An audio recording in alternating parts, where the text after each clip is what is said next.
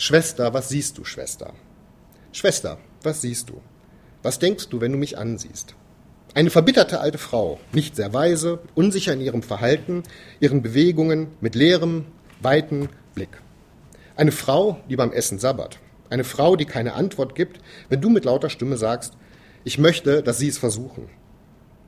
Eine Frau, die die Dinge um sich herum nicht mehr zu bemerken scheint. Die scheint immer etwas zu vermissen oder verloren zu haben. Mal einen Strumpf, mal einen Schuh oder etwas anderes. Diese alte Frau lässt dich tun, was du willst, ob sie will oder nicht. Mit Baden und Füttern wird der ganze Tag ausgefüllt, ob sie will oder nicht. Ist es das, Schwester? Ist es das, was du siehst, wenn du mich anguckst? Dann öffne jetzt mal deine Augen und schau mich mal richtig an. Ich will dir erzählen, wer ich bin. Auch wenn ich hier so still herumsitze, gewöhnt an deine Befehle, deinen Willen über mich ergehen lasse, alles schlucke und ertrage, wann du es willst. Ich bin ein kleines Kind. Eines von zehn Kindern mit Vater und Mutter, Brüdern und Schwestern, die einander lieb haben. Ich bin ein junges Mädchen von 16 Jahren, mit Flügeln an den Füßen, träumend, dass sie bald den Liebhaber ihres Lebens finden wird. Ich bin eine Braut, schon mit 20 Jahren, mein Herz macht einen Sprung, wenn ich an den Treueschwur denke, den ich damals versprach zu halten. Mit 25 Jahren habe ich eigene Kinder, die mich brauchen, die ich beschützen muss, glückliches Zuhause trotz Krieg und vieler Entbehrung. Nun bin ich eine Frau von 30 Jahren. Meine Kinder werden nun schnell groß und gehen Freundschaften ein. Mit 40 Jahren sind meine Kinder nun erwachsen und wollen eigene Wege gehen. Aber mein Mann, der ist noch bei mir und nimmt mir die große Traurigkeit. Mit 50 Jahren spielen nun wieder Kinder um mich herum. Unsere Enkel. Wir lieben sie und sie lieben uns. Dann kommen schwere Tage über mich. Mein Mann stirbt, ich bin allein. Ich sehe in die Zukunft. Es schaudert mich vor Angst und Schrecken. Meine Kinder sind mit ihrem eigenen Leben und der Erziehung ihrer eigenen Kinder beschäftigt. Ich denke an die Jahre und die Liebe, die ich mit ihnen erleben durfte. Nun bin ich eine alte Frau. Die Natur, die ist grausam. Sie scheint sich über das Alter lustig zu machen. Der Körper, der schrumpelt. Anmut und Kraft vergangener Jahre, die sind dahin. Da, wo früher ein Herz war, ist jetzt ein Stein. Aber im Inneren dieser alten Hülle wohnt noch immer das junge Mädchen. Und jetzt und immer wieder schwillt mein mitgenommenes Herz an, an all die schönen Erinnerungen. Ich denke an die Freude, ich denke an den Schmerz und ich liebe das Leben noch immer, auch wenn du mich nicht richtig ansiehst. Ich denke an die wenigen Jahre, die noch vor mir sind aber die sind bestimmt bald schnell vergangen. Ich nehme die nackte Tatsache hin, nichts kann für immer dauern, aber Schwester, ich bitte dich, öffne die Augen, öffne die Augen und sieh mich richtig an. Dieses Gedicht wurde halt von einer demenzerkrankten Dame im Krankenhaus geschrieben, die über einen längeren Zeitraum gar nicht als Mensch anerkannt wurde, die einfach nur wie eine Diagnose behandelt worden ist und im Nachhinein hat man halt gefunden, wie viel in dieser Dame noch vorging. Harald Heinert liest einen Brief einer demenzkranken Patientin, der nach ihrem Ableben im Heim gefunden wurde.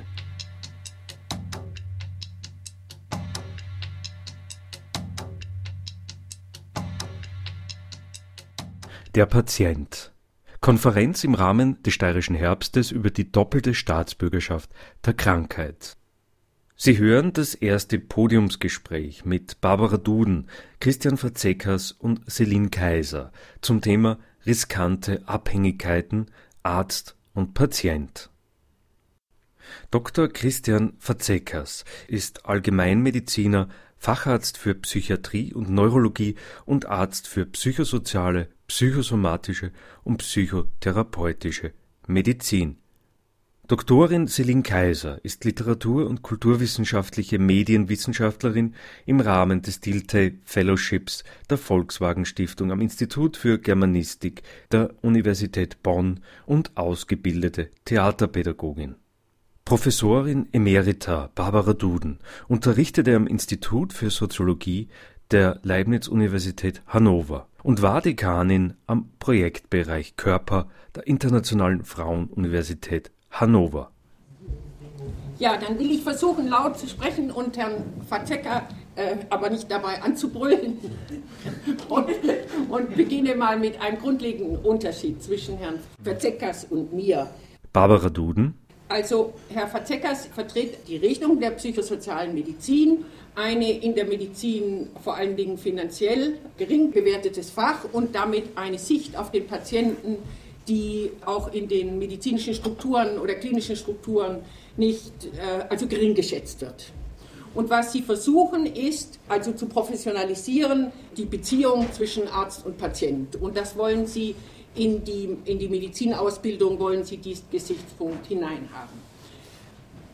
Und ich habe in dem, was ich gesagt habe, auch keinen Zweifel gelassen, daran gelassen, dass ich sehr große Sorge habe vor dieser, sagen wir, neuen Schraube einer Reform innerhalb des Medizinsystems, weil, und das wäre meine erste Frage an Herrn Fatekas, weil hier geht es um die Optimierung von Reibungen im äh, Krankenhaus, weil es offenkundig ist, dass in den Visiten die Leute, das nicht vorgesehen ist, dass die Leute viel sagen. Ja.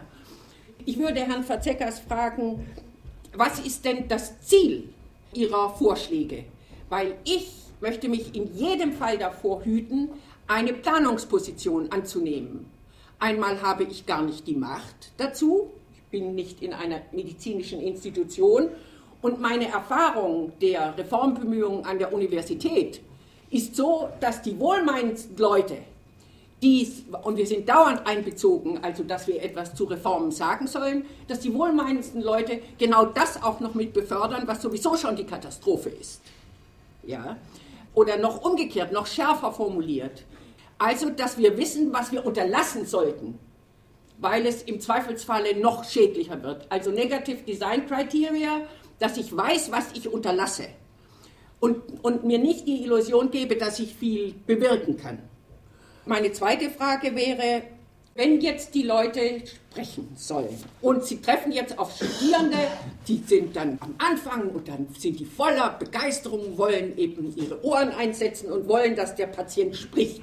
Und sie lernen über Communication Coaching, also die professionelle Kommunikation. Und mir wird ganz schlecht dabei. Weil, weil ich, wenn ich mir vorstelle, ich sollte etwas Persönliches zu jemand sagen, der in Communication Coaching geübt ist, was kann dieser Mensch überhaupt und kann er überhaupt zuhören? Weil er im Zweifelsfall oder sie im Zweifelsfall mich einordnen wird, eben genau in einen Fall, für die, den dann typisch das und das gilt. Weil zeitgeschichtlich kann ich sehen, dass also eine Geschwätzigkeit auf mittlerer Abstraktionsebene sich ausbreitet, in der letzten Endes alles besprochen werden kann.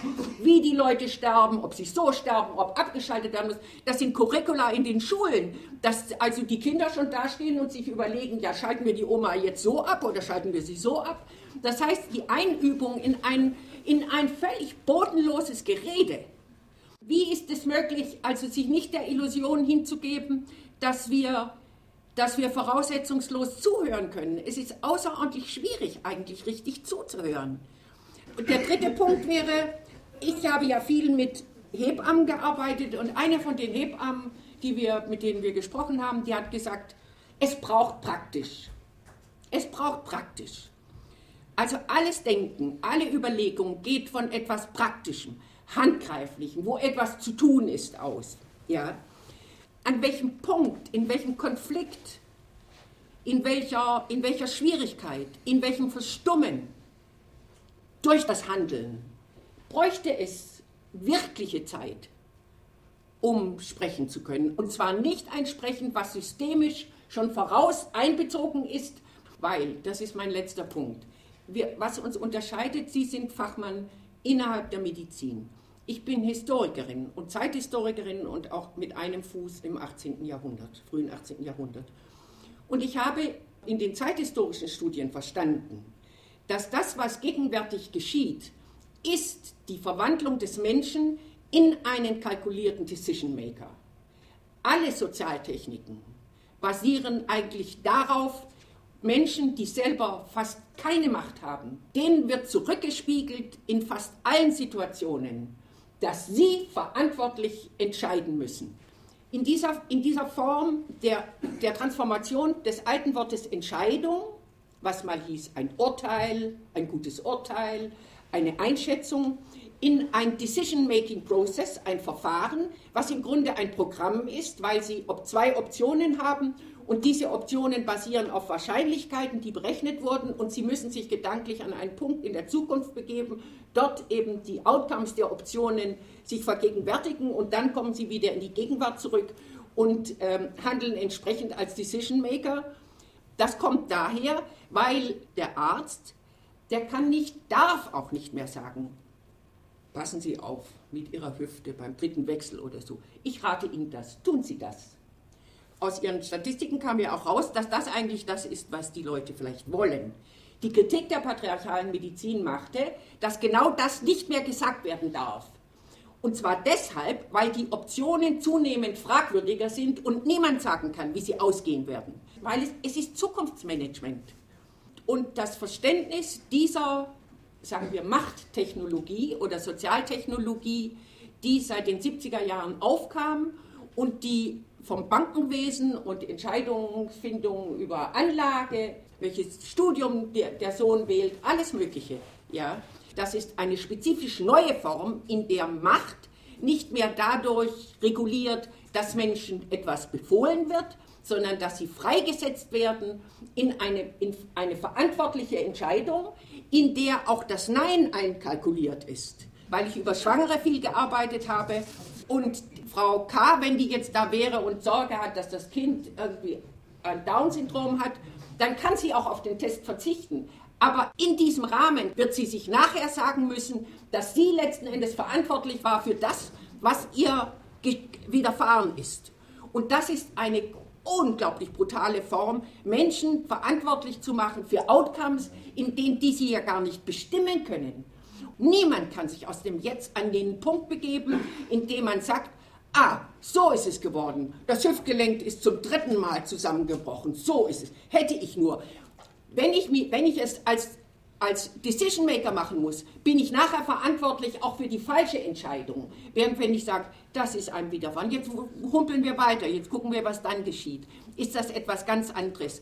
Und diese Verwandlung des Menschen in einen Manager seiner selbst, einen Manager seines Lebenslaufs, und das haben sie am Ende des Lebens, das haben sie heute, wie die Kinder auf die Welt kommen, wie die Kinder in der Schwangerschaft ausgetragen werden, alles. Dieses ist eine also gespenstische Verwandlung der, sagen wir, gesellschaftlichen Machtzusammenhänge. Es ist Teil einer Gesamtökonomisierung des Alltags. Okay.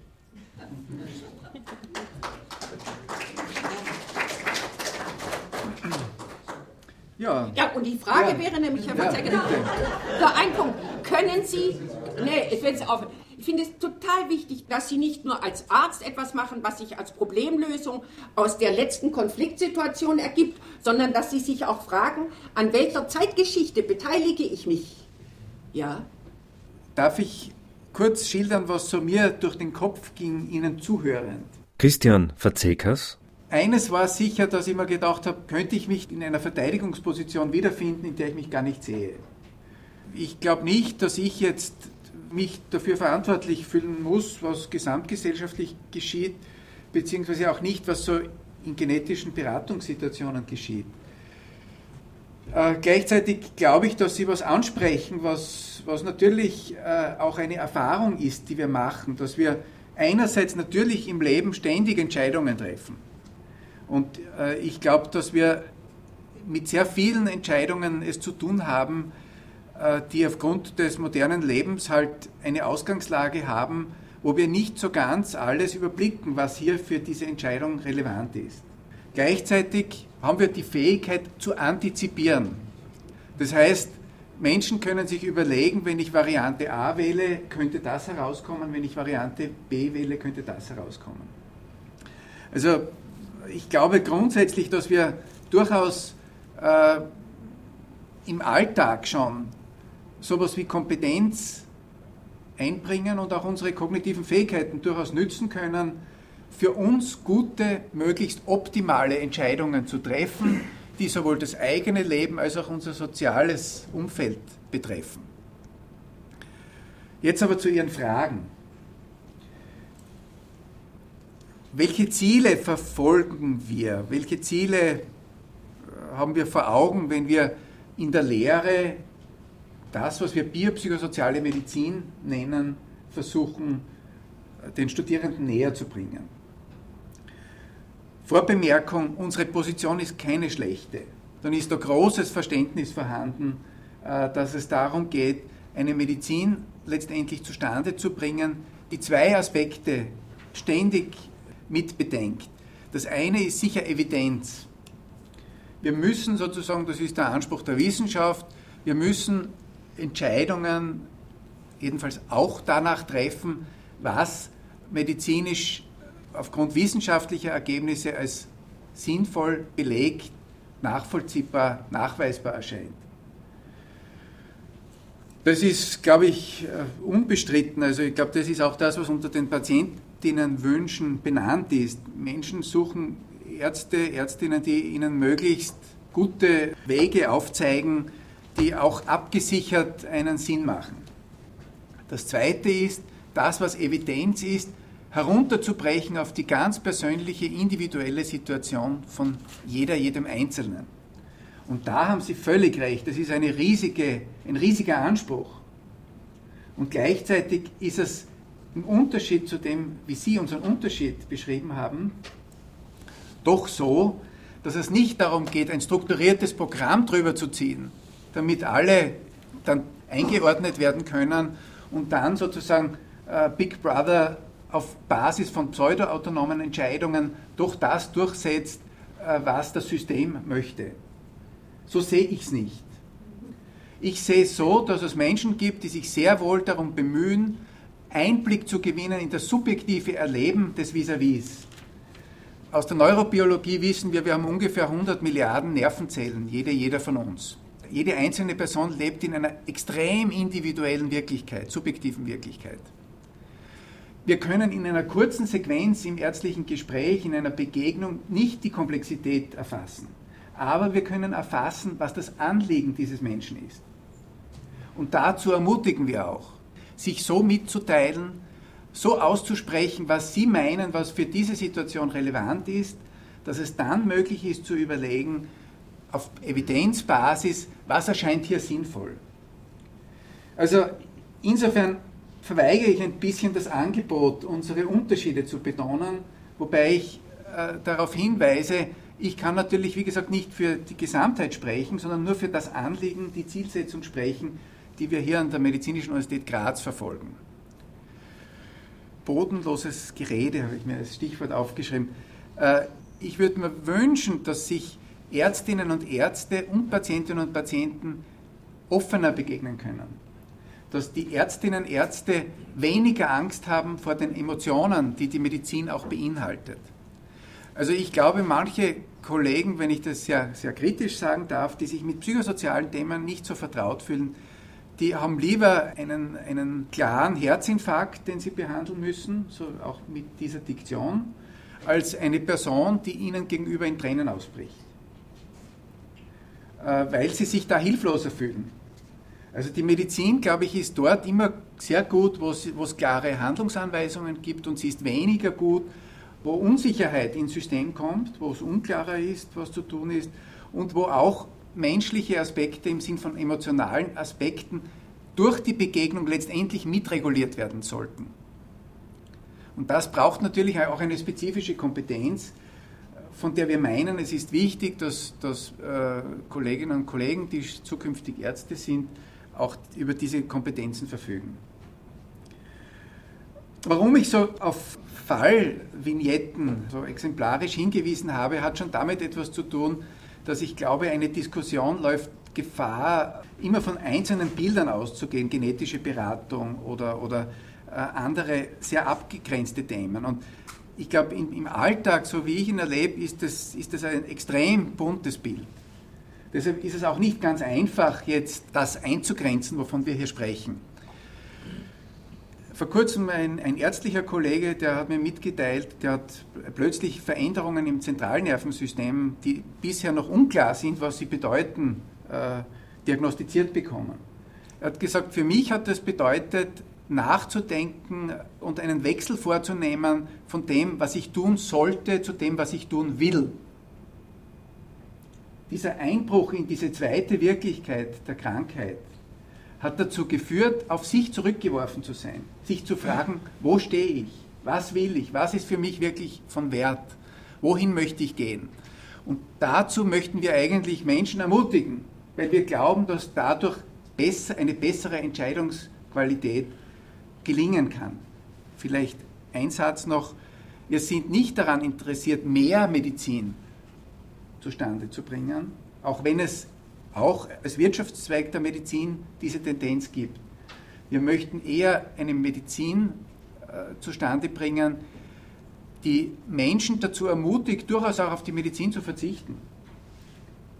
Durchaus auch einen Weg zu gehen, der selbstbestimmt ist, der aber auch nicht scheut, wenn sie medizinische Angebote in Anspruch nehmen, durchaus sich einzubringen und auf diese Weise auch mit Kontrolle und in diesem Sinn natürlich schon auch mit Verantwortung zu übernehmen für das, was letztlich äh, in der Diagnostik und Behandlung für sich geht. Barbara Dun hat im Grunde schon alles vorweggenommen, was ich auch erzählen möchte einerseits, andererseits, also vom, von, der, von der Schlagrichtung her. Ich sympathisiere sehr mit diesem, mit diesem Blickwinkel. Celine Kaiser. Andererseits ähm, möchte ich da vielleicht nochmal einen, einen Vermittlungspunkt einbringen mit dem Begriff der Ambivalenz.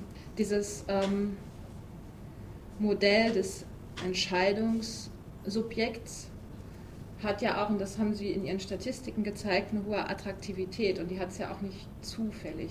Also ähm, die Patienten sind ja auch in der Lage, einige ähm, Versprechungen in der Position zu finden, mitentscheiden zu können.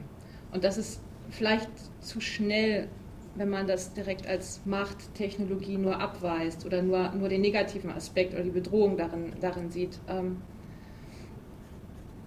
auch weil ähm, die Alternative ja gar nicht so leicht zu finden ist. Ich habe ähm, jetzt nicht in meiner Eigenschaft als Medienwissenschaftlerin, ich habe eine Zeit lang auch in diesem Bereich gearbeitet, ähm, äh, der so schön in Deutschland heißt Geschichte, Theorie und Ethik der Medizin und habe Medizinstudenten sozusagen aus der kulturwissenschaftlichen Perspektive äh, mit, mit solchen Fragestellungen auch konfrontiert und habe auch zu tun gehabt, jetzt in einem anderen Zusammenhang mit ähm, genau dieser Frage, die Sie aufwerfen, kann man, kann man die Begegnung trainieren? Also kann man sozusagen im, im Studium äh, lernen, was eine Begegnung ist. Das ist ja, das ist ja erstmal eine Paradoxie, die Sie sehr gut als Programm beschrieben haben, mit, mit einem klaren Fluchtpunkt. Auf der anderen Seite, ähm, ich jetzt mal so ganz aus, aus dieser persönlichen Erfahrung mit den Medizinstudenten sagen, ich habe die unterrichtet direkt nach dem Physikum und äh, in den höheren Semestern, wenn sie schon praktische, äh, praktische Erfahrungen gemacht haben mit Patienten, dann Ethik äh, diskutiert. Der Unterschied war gewaltig und ich erzähle das, weil ich das ganz wichtig finde. Äh, nach dem Physikum äh, haben die Studenten nur harte Fakten hören wollen und haben wirklich äh, diese ganze kulturwissenschaftliche äh, ähm, Sprachorientierung als, als baren Nonsens empfunden. Und man hatte seine liebe, liebe Mühe, überhaupt irgendeine Frage reinzubringen. Die wollten eigentlich nur PowerPoint zum Auswendiglernen und das massiv ähm, weil sie genauso trainiert waren ne? und genau das abgefragt und belohnt wurde. Ein paar Semester später, äh, als sie schon ihre klinischen Semester gemacht haben, waren die total interessiert daran, ähm, sich äh, auszutauschen über Fragen, äh, ethische Implikationen von Alkoholismus. Was ich damit sagen will, ähm, wenn man diese sprachorientierte Variante nicht einführen würde, dann hat man ja auch eine, eine Beziehungsregelung. Also wenn man, wenn man sozusagen nur den Standpunkt nach dem Physikum aufrechterhält, dann ist man bei dem schon viel zitierten Dr. House äh, angekommen. Und ähm, genau das ist eben auch eine Sprach-, eine, eine Beziehungsregelung. Man ist ja nicht dann in der Begegnung. Das heißt, wie, wie, wie fängt man es an, ähm, ein Baustein, ein Modul, wie auch immer es jetzt heute heißt, zu, einzubauen, das wachsam macht, also Begegnung möglich macht, ohne sie komplett in einem Programm aufgehen zu lassen. Und das wird man eben wiederum nicht programmatisch lösen können, sondern wahrscheinlich nur situativ, denke ich. Also das wäre jetzt mein, mein Punkt nochmal äh, an Sie beide, dass es vielleicht nicht nur das eine oder das andere geben kann. Also in der Psychotherapie, Psychotherapie ist ja grundsätzlich auch als Methode anerkannt.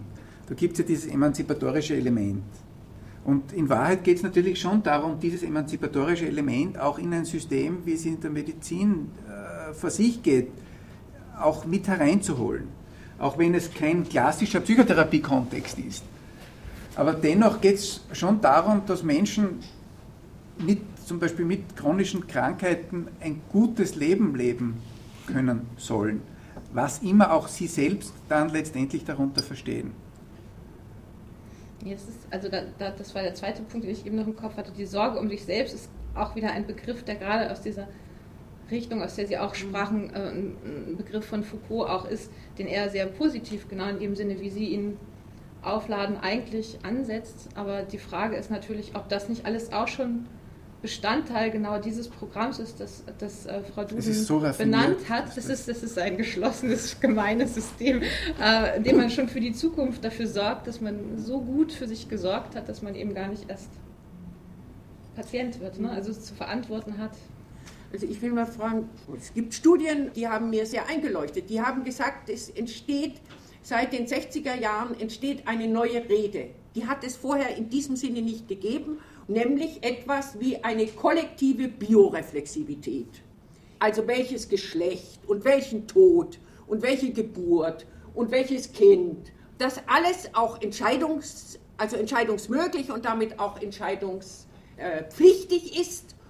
Und auf diese Weise, dass genau hier ein Einfallstor entsteht, das Professionelle in das persönlichste Denken eindringen das ist natürlich auch ein furchtbares Bild, dringen da ein und so, und das ist ja wie so eine Vermutung, jetzt dringen die da ein.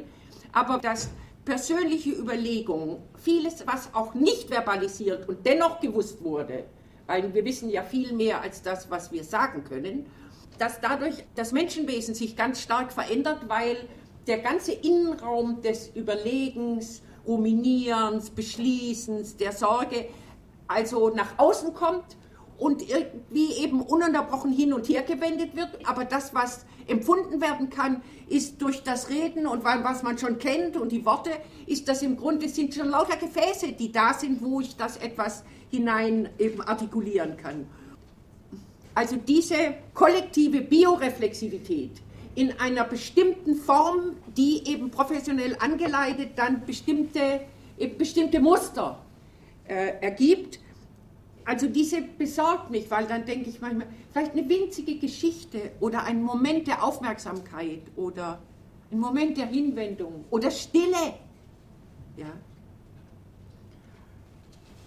Die Zeit ist ein Thema auch für hier, für die Diskussion. Ich glaube, es ist wichtig, sich zu überlegen, wann muss ich mir Zeit nehmen, was ist etwas, wo, es einfach danach drängt, sich Zeit zu nehmen und dann muss ich das auch organisieren. Wir unterrichten das auch so. Es hat keinen Sinn, wenn es darum geht, das ist ein großes Thema, ein vielleicht Mitteilen wirklich einer schlechten Nachricht, dass ich weiß, in zehn Minuten muss ich in den OB. Das kann, das kann eine Möglichkeit sein, zu flüchten, aber es funktioniert nicht. Und es lässt beide Seiten unbefriedigt zurück. Das, was wir mit der sprechenden Medizin meinen, ist, dass es auch eine Freude macht, diesen Beruf nachzugehen. Es ist ja schöner als Arzt, Ärztin, wenn ich merke, ich begegne da jemand und ich kann hilfreich sein. Wo sowas wie gemeinsame Wirklichkeit zwischen Patient, Patientin und Ärztin, Arzt entstanden ist und dann halt das, was möglich ist, geschieht. Das scheint ja auch irgendwie gerade in unserer Diskussion so, als gäbe es hier so die eine Medizin. Unsere Überschrift hieß ja was mit Abhängigkeitsverhältnisse Arzt-Patient das ist ja auch etwas, was nicht einmal gesetzt ist und immer so war. Also gerade im 18. Jahrhundert ist das ja auch nicht so eindeutig, ähm, dass der Patient abhängig ist in seinem Leiden und zum Arzt geht, sondern genau umgekehrt. Der Arzt ist jemand, der äh, sich bemühen muss, dass der Patient zufrieden ist und seine Dienste in Anspruch nimmt. Und im Grunde dieses, dieses eine Modell, was wir da immer im Kopf haben, ist sozusagen das idealtypische Bild äh, äh Krankenhausmedizin, Durchbruch der naturwissenschaftlichen Medizin um 1900. Und das, was wir jetzt haben, ist ja auch ein System, wo sich die Patienten in anderen medizinischen Angeboten genau das Sprechende auch gesucht haben. Und dass mein Hausarzt jetzt äh, unter anderem Akupunktur, Homöopathie und so weiter anbietet, liegt ja auch daran, dass er viel mehr in einer, in einer praktischen Handlungs- Entscheidungen auf seiner Seite angewiesen ist darauf, auf diesem sehr pluralen Markt ähm, Angebote zu formulieren, die die Patienten auch wiederum wollen. Insofern ist das mit den Geschichten und diesen, diesen Zeitslots ist, glaube ich, nicht so, es ist nicht ein, eine Stelle, an die man adressiert, sondern es gibt dann unterschiedliche Angebote, die man nutzen kann und unterschiedliche Spielräume, die wieder neue Abhängigkeitsverhältnisse schaffen.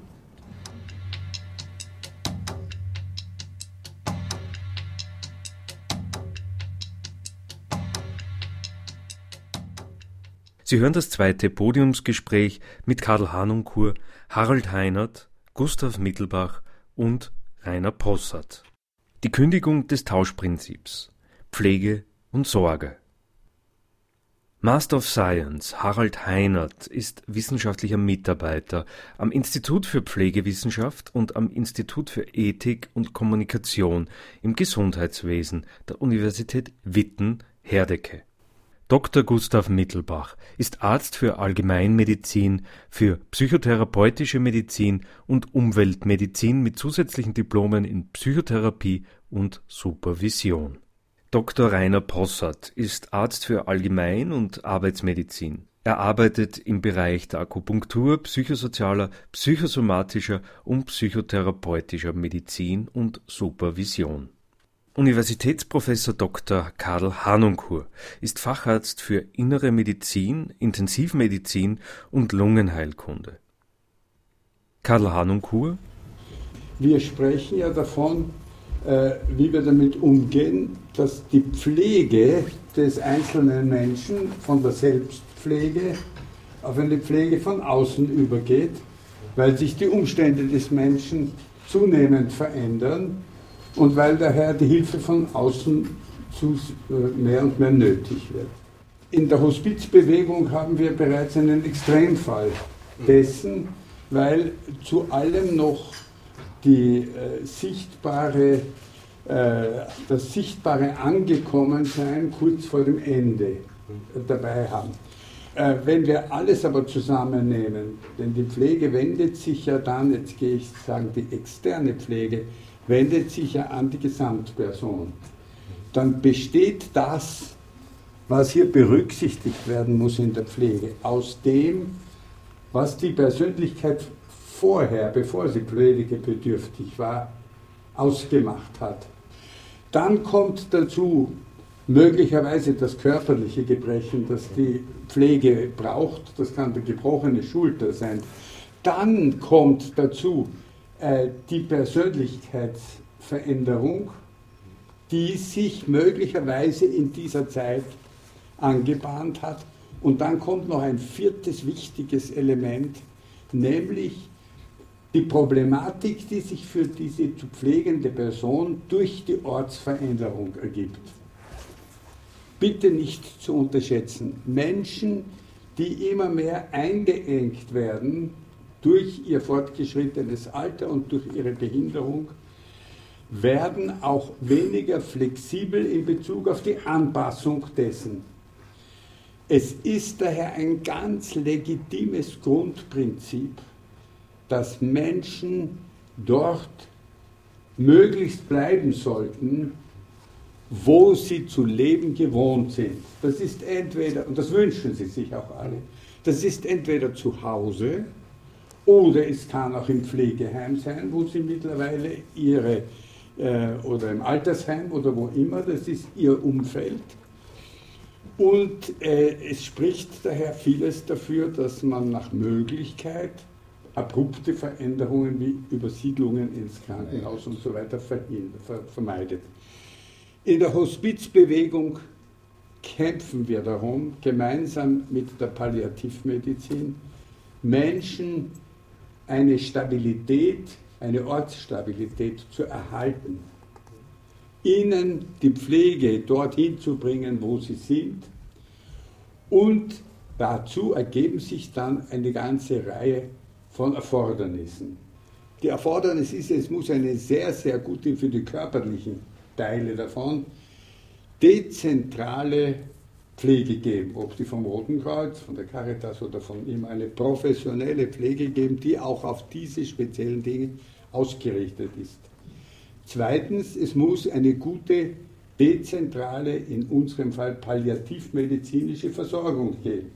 Ich spreche jetzt von lauter Dingen, die es nicht gibt, aber in so einem Gespräch wollen wir ja Konzepte und Wünsche äußern, damit sich was verändert und damit etwas wird, was schließlich und endlich funktionieren kann. Und dann ist es notwendig, dass die hier handelnden Personen genau wissen, was die speziellen Notwendigkeiten sind und die müssen dann von ihnen geschult werden, damit sie auf das alles Rücksicht nehmen können. Und nun kommt aber noch ein Element dazu, die Angehörigen und das noch verbliebene Umfeld und die sind einzubeziehen und bringen ein neues Element. Und jetzt sage ich, alles das zusammen ist einfach viel zu viel und unbezahlbar, dass das von angestellten professionellen Pflegern gemacht werden kann in dem Ausmaß, wie es gebraucht wird. Die Familien sind aber zersplittert, räumlich getrennt und nicht mehr so wie vor 200 Jahren da, dass es genügend Ressourcen gibt, pflegerisch und betreuend da zu sein. Und deshalb ist dieses enorme, moderne Element der Hospizbewegung mit ihrer, ihrem ehrenamtlichen Einsatz, mit hochkarätiger Ausbildung, mit Einbeziehung dessen, das ist ein kleiner Ausschnitt von dem, was die lernen müssen, was Sie uns heute gesagt haben. Aber das geht ein ganzes Jahr, diese Ausbildung. Und das sind dann Menschen, die in ihrer Freizeit sich einbringen und das dort einbringen als Begleiter und Betreuer, wo die Menschen sind. Die können nach Hause gehen, die können ins Pflegeheim gehen, sie können ins Altersheim gehen, sie können in die Palliativstation gehen. Und nun würde man sagen, gut, dann ist diese Art Zusätzliches in die Pflege einzubringen, sozusagen auf ehrenamtlicher Ebene eine Notlösung, die die Gesellschaft machen muss, bis sie genügend bezahlte Pflege hat, die das alles machen. Wir haben in der Steiermark zurzeit in meinem Hospizverein, also dem Hospizverein, dem ich als Obmann vorstehe, zurzeit 700 ehrenamtliche Mitarbeiterinnen und Mitarbeiter. Ich habe die Rundfrage gemacht, sehen Sie sich als Lückenbüßer und erwarten Sie, dass das von äh, bezahlten Kräften übernommen wird, endlich bis das ist. Um Gottes Willen nein. Auch für uns ist es eine wichtige Lebensbereicherung, dass wir uns einbringen können. Jeder Mensch braucht geben und nehmen. Und daher ist mein großer Appell, den ich in diese äh, hereingeben möchte, es muss die gut ausgebildete ehrenamtliche Einbeziehung in diese Aufgaben ganz massiv in der ganzen Gesellschaft kultiviert werden. Und weil wir hier im steirischen Herbst mit Kunstschaffenden verknüpft sind und beisammen sitzen. Und die Frage ist ja, warum wollen wir gerne zusammen sein? Es muss der Zeitgeist in diese Richtung beeinflusst werden. Und dazu ist die Kunst befähigt. Und unsere Bitte ist dahin, tun Sie in, in dem, was Sie malen, in dem, was Sie äh, äh, schreiben, in dem, was Sie an Theater aufführen und an Filmen machen. Tun Sie in dem solche positiv Anforderungen und Veränderungen des Zeitgeistes äh, den Menschen nahebringen. Das wäre sozusagen der Einstieg aus der Seite der Hospizbewegung. Rainer Possert. Naja, ähm, Praxis. Ja? Der, Frau Dudner hat über die Praxis gesprochen, was mich sehr gefreut hat und wo ich eigentlich gerne anschließen will, weil das ja äh, sehr äh, fundierte Kritik am Gesundheitswesen, am Spitalswesen der Medizin war. Äh, Praxis. Wir in unserem Zentrum haben ja bis vor drei Jahren ja, sehr integriert den Pflegebereich betrieben.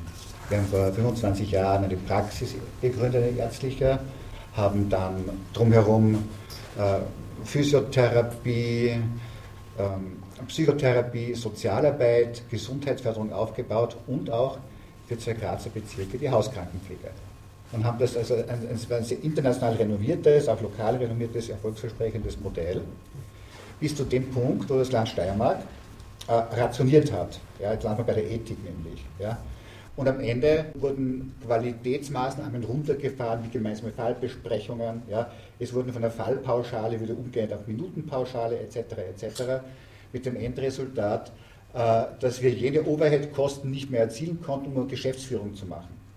Daraufhin haben wir dieses äh, gut gestaltete Unternehmen an Pflege vor Ort, vor den Leuten, also wir kennen uns da ziemlich gut aus, äh, haben wir einen anderen Verein übergeben, vom Land Steiermark, offiziellen Landesverein, haben wir versucht, diese Kooperation aufrechterhalten und die Kooperation ist gescheitert.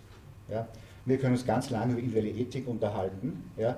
wenn äh, die Rahmenbedingungen für Ethik, nämlich Zeit und Geld, ja, nicht zur Verfügung gestellt werden, abgesehen vom Hospizverein. Ja? Der, wir brauchen ja trotzdem Pflege und Gesundheitswesen, abseits der Ehrenamtlichkeit, äh, wenn da die finanziellen Ressourcen runtergefahren werden. Ja? Und da können wir uns lange über Ethik unterhalten. Also ich wollte in der Vorbereitung, habe ich mir da zwei Artikel mitgenommen. Äh, das eine ist sehr empfehlenswert von Nadja Rakowitz aus Deutschland. Unter dem Titel zur Subsumption des Gesundheitswesens unter das Kapital. Ja, äh, mich vorbereitet und von Hagen Kühn, den Sie vielleicht kennen, äh, der Ethikbetrieb in der Medizin, wo die Ethik, den Ethikbetrieb kritisiert, ja, weil er äh, zum Teil sagt, der Ethikbetrieb dient ja manchmal nur dazu, unethische, gesellschaftlich gesehen, unethische Bedingungen unter Umständen zu rechtfertigen. Darf ich direkt darauf eingehen und beides miteinander verbinden? Also ich komme selbst auch aus der Hospizbewegung, bin auch in der Bundeshospizakademie in Deutschland sehr aktiv. Harald Heinert. Wir haben ganz häufig mit den Kollegen äh, darüber diskutiert, ob ähm, Ethik abhängig ist von Zeit, von Geld. Wenn ich jetzt als Philosoph drauf gucke, sind diese Sachen ähm, Bedingungsgefüge für Ethik. Ich brauche aber keine Zeit, ich brauche keine Geld, um ethisch korrekt zu denken und zu handeln diese Faktoren können mein, meine Arbeit beeinflussen, auch negativ beeinflussen. Spannend aber zum Beispiel an der Hospizbewegung, wenn ich sie jetzt erstmal als Bewegung nehme, ist ja, dass das eine der gesellschaftlich relevanten Bewegungen ist, neben Naturschutz, Atomkraft, Friedensbewegung, die sich ja seit über 30 Jahren hält, sogar stetig wächst. Allein das zeigt, dass es Menschen gibt, die bar jeder Ökonomisierung, bar jeder Rahmenbedingung bereit sind, sich selbst einzusetzen und würdevoll zu handeln. Das ist eigentlich mehr oder weniger der Ursprung von Ehrenamt, nichts anderes. Ja, wenn du auf, äh, auf Pflegepersonal mhm. oder auf Ärzte zeitlichen Druck ausübst, ja, und um jemand begegnen zu können, ja, braucht er gewissermaßen einen zeitlichen Raum. Das stimmt. Ja, das ist unsere Erfahrung seit 25 Jahren als, als Ärzte. Ich muss dem ja Raum geben, sprich der Raum muss da sein es muss auch der Zeitraum da sein. Ja. Wenn aber die Ökonomisierungsdrücke in der Medizin, und die nehmen ja seit 15 Jahren massiv zu, ja, aus ganz anderen Gründen eingeschränkt werden, dann ist es schon schwierig, entsprechend zu handeln. Weil die Zeit, wenn Sie sagen, Sie sind Philosoph, ja, das heißt, die, zum Philosophieren braucht ganz viel Zeit. Ja. Dann brauche ich schon zum Begriffsdefinieren ganz viel Zeit. Dann ähm, will ich das vielleicht nochmal von der anderen Seite angehen und auch mit ja, meinem ja. eigenen Berufsstand sehr kritisch umgehen. Wir haben jetzt die Pflegewissenschaft. Pflegewissenschaft kann in bestimmten Bereichen sehr erfolgsversprechende Ergebnisse geben. Wie fühlt sich eine bestimmte Krankheit an? Was wir aber jahrelang versäumt haben, ist wirklich Pflege sichtbar zu machen. In den Vereinigten Staaten gibt es seit 1983 den Ruf danach, der Pflege eine Stimme zu geben. Wir haben heutzutage auch ein DRG-System in Deutschland, wo halt pflegebegründete Nebendiagnosen mit abgerechnet werden können, aber Pflege an sich und all das, was Pflege leistet, taucht nirgendwo auf. Und da muss ich halt sagen, ähm, dass auch da die Pflegewissenschaft es versäumt hat, dahingehend gut zu forschen, um dann halt auch den Entscheidungsträger mal öffentlich zeigen zu können, was machen wir alles. Es gibt jetzt seit einigen Jahren Forschungen, die genau in die Richtung gehen, aber es gibt halt keine Angaben, was macht Pflege, weil Pflege in der Regel immer alles macht. Also ich habe in meiner Ausbildung noch gelernt, Pflege ist Herz, Hirn, Hand und mach möglichst viel davon. Mhm. Ja, wie soll ich dann irgendjemandem klar machen, bezahle mich dafür? Ähm, ich möchte jetzt auch gleich dort antworten. Es darf in keinem Fall der Eindruck entstehen, dass äh, der Einsatz der, der, Ehrenamtlichkeit ein Ersatz für das ist, was ähm, die Pflegepersonen machen. Ich möchte dazu ein ganz konkretes Beispiel sagen. Wir sind eben dabei in der Steiermark ein großes Projekt Hospizpflege im Pflegeheim durchzuführen. Und dieses Projekt richtet sich primär an die dort befindlichen Pflegepersonen und beinhaltet auch eine ganz eindeutige und klare entsprechende personelle Besetzung. Und die muss aber gleichzeitig nach dem äh, Personal Zusatzausbildungskonzept für diese Aufgabe Zusatzausbildungen haben. Diese Forderung steht ganz deutlich im Raum. Und da sind wir Schulter an Schulter und das soll die Ergänzung sein. Es darf nämlich ganz wichtig nicht die Sorge vor dem Einsatz der Ehrenamtlichen kommen, die dann sagt, die nehmen uns die Arbeitsplätze weg. Nein, das muss man ansprechen. Und dann die Geschichte, da sticht mich der Hafer, wenn Sie also von der Ethik sprechen. Das genau. Feigenblatt der Ethikkommission ist ein Skandal. Danke, ja. Es ist eingeführt worden, um den Pharma, der Pharmaindustrie für ihre Studien an den Patienten Plattformen zu ebnen. Plattformen zu ebnen. Es, sind, es hat mit Ethik null zu tun. Es handelt sich um eine Kommission, die die schnöde Aufgabe hat, festzustellen, ob die Gesetze, die festgelegt wurden, um diese Studien zu machen, ob die eingehalten werden dabei. Ich bin sehr traurig, dass das Ethikkommission he heißt. Die Bevölkerung und sehr viele, vielleicht sogar manche der Anwesenden, glauben, dass Spitäler, die eine Ethikkommission haben, daher irgendwo eine Instanz eingerichtet haben, die für ethisches Handeln zuständig ist. Wir bemühen uns jetzt in der Steiermark, in sämtlichen Landeskrankenanstalten der KGS Plattformen einzurichten. Äh, das sind äh, so, sogenannte Ethik-Boards. Jetzt müssen wir schon ein ausländisches Wort nehmen, damit man sich unterscheidet von den Ethikkommissionen, in denen Menschen, vernünftige Menschen sich zusammensetzen, auch philosophisch, juridisch und einfach menschlich erfahren um Fallbesprechungen zu machen und bei Entscheidungen schwieriger Fälle zwischen der Meinung des Patienten, der Angehörigen, des Ärzt, der Ärzte und der Pfleger eine Hilfe zu finden, wie zu entscheiden ist, die zwar dem Arzt die letzte Entscheidung nicht genau. abnehmen genau. können, genau. die aber eine ganz erhebliche Qualität bringen. Also die Ethikebene muss neu aufgebaut und eingefädelt werden. Und wie gesagt, bezahlte und Ehrenamtliche arbeiten gut zusammen und sollen auch das pflegen. Gustav Mittelbach. Darf ich Ihr Stichwort aufgreifen, weil Sie von, von den Interessen der Patienten gesprochen haben. Das schwierige Thema ist jetzt, wenn wir über eine Patientengruppe sprechen, die, von der wir annehmen, vielleicht sogar fälschlicherweise, dass sie sich nicht selber artikulieren können, dann passiert sehr schnell sehr viel Schlimmes unter Umständen. Wir, wir missverstehen und, und äh, wir üben Macht oder, oder Gewalt aus, die, die uns nicht zusteht.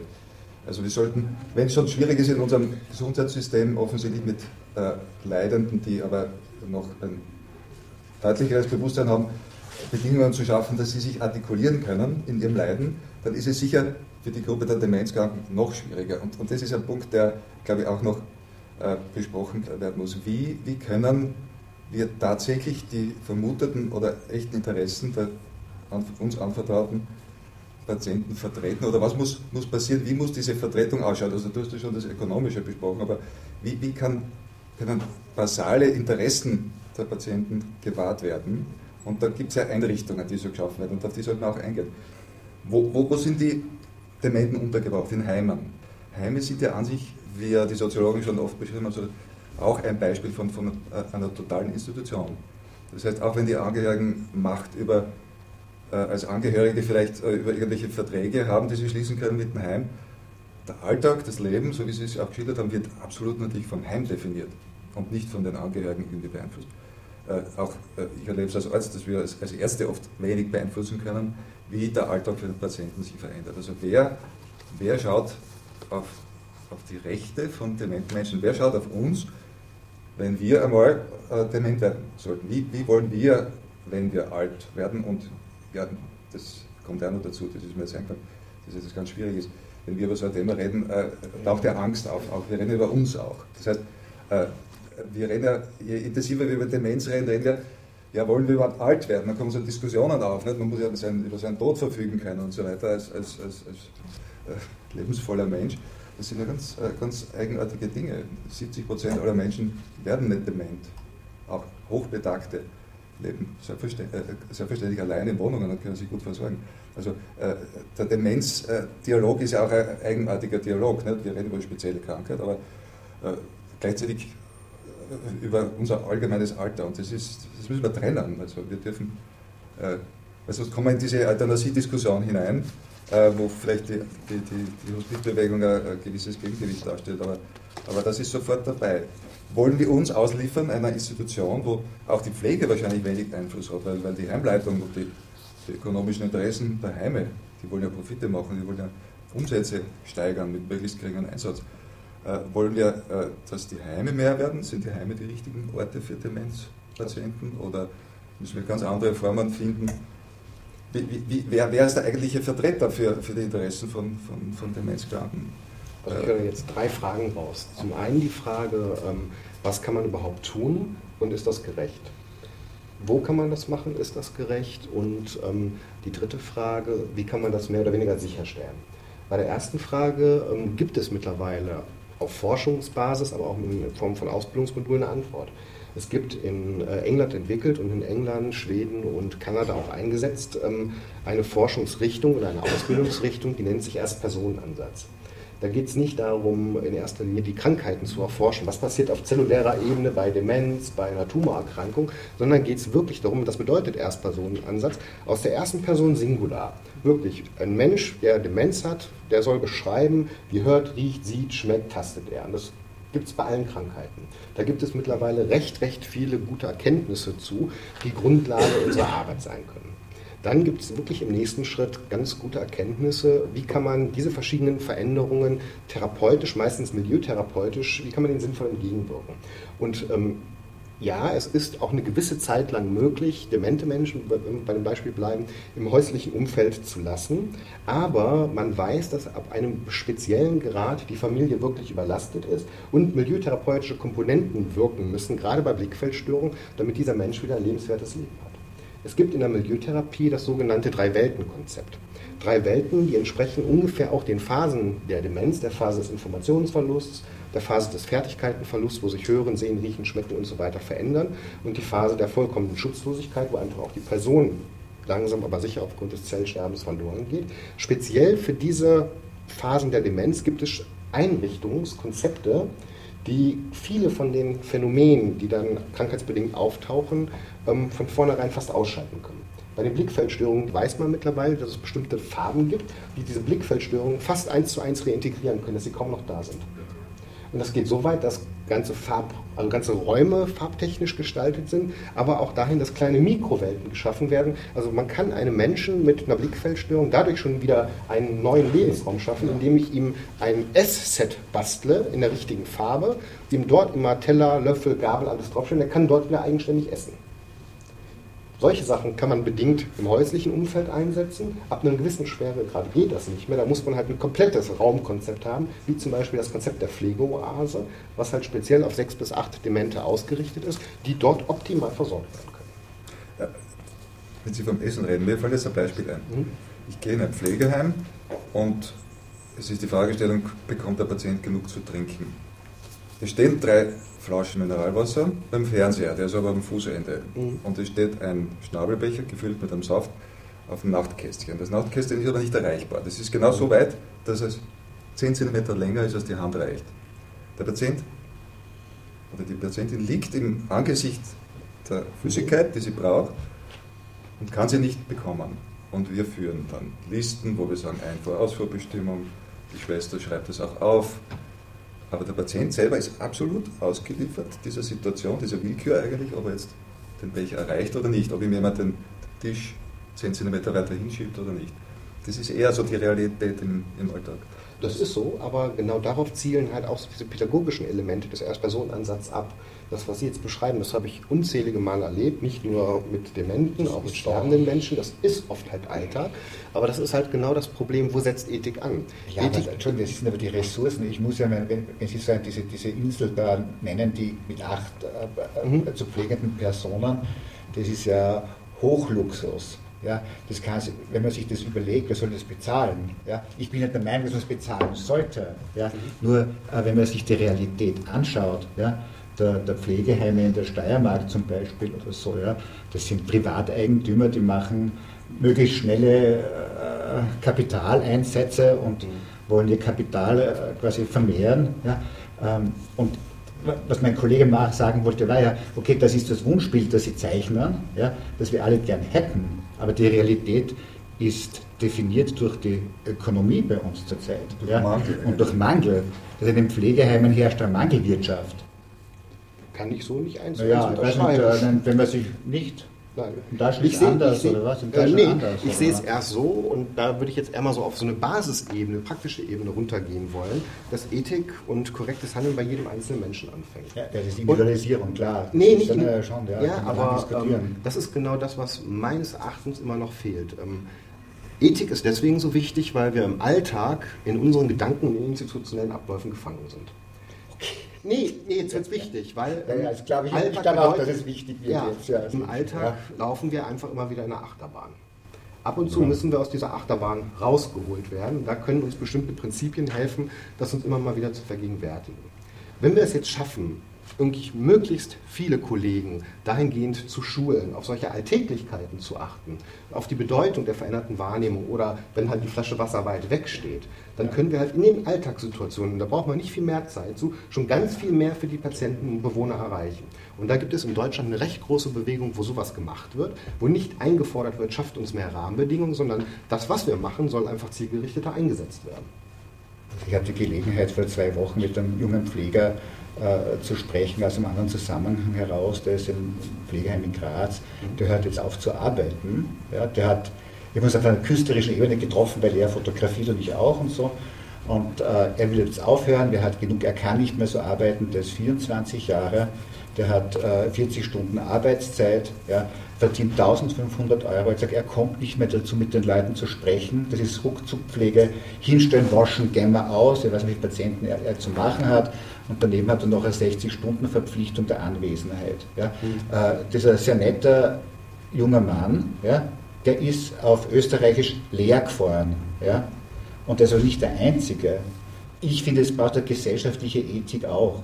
Ja, sind wir uns da nicht vielleicht einig, wir dass, einig ja. dass, es, dass es einmal klar ist, es ist ein Defizit da. Ja, sicher. Und wenn wir hier im steirischen Herbst so eine Veranstaltung haben, können wir da nicht verdammt nochmal ins Publikum hineinschauen und sagen, Kunstschaffende, macht bitte den Zeitgeist dieses Defizits sichtbar, deutlicher sichtbar, als es ist.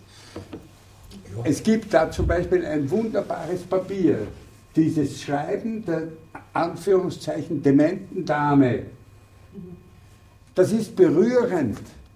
Solche berührenden Dinge könnten die Menschen bis hin zu denen, die das Geld freigeben müssen, aufrütteln, dass auf dem Sektor etwas getan werden muss und dass in den Pflegeheimen nicht nur äh, Menschen ähm, äh, gelagert sind, für, äh, in denen nichts mehr vorgeht. Also ich glaube, wenn wir schon hier sind, versuchen wir doch, dass das nach außen strahlt und nicht wir uns gegenseitig bemitleiden, dass, ja, genau. wir, dass es nicht ja, funktioniert. Ja. Nein, nein, das war, das, war kein Aufruf für Mitleid, was ich gemeint habe. Das war ein Missverständnis. Ich wollte kein Mitleid haben. Es war eher ein Aufruf.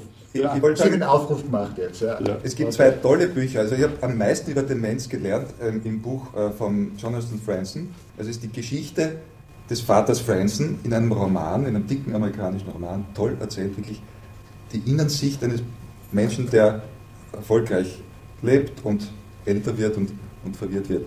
Äh, und, und der, der, Österreicher Arno Geiger ne, mit, äh, über seinen Vater, der, der König im Exil. Äh, ich glaube, äh, da kann man wesentlich mehr lernen, auch als, als, als Arzt, als Pflegeperson, wenn man diese zwei Bücher liest.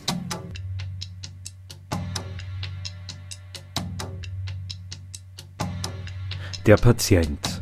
Konferenz im Rahmen des steirischen Herbstes über die doppelte Staatsbürgerschaft der Krankheit.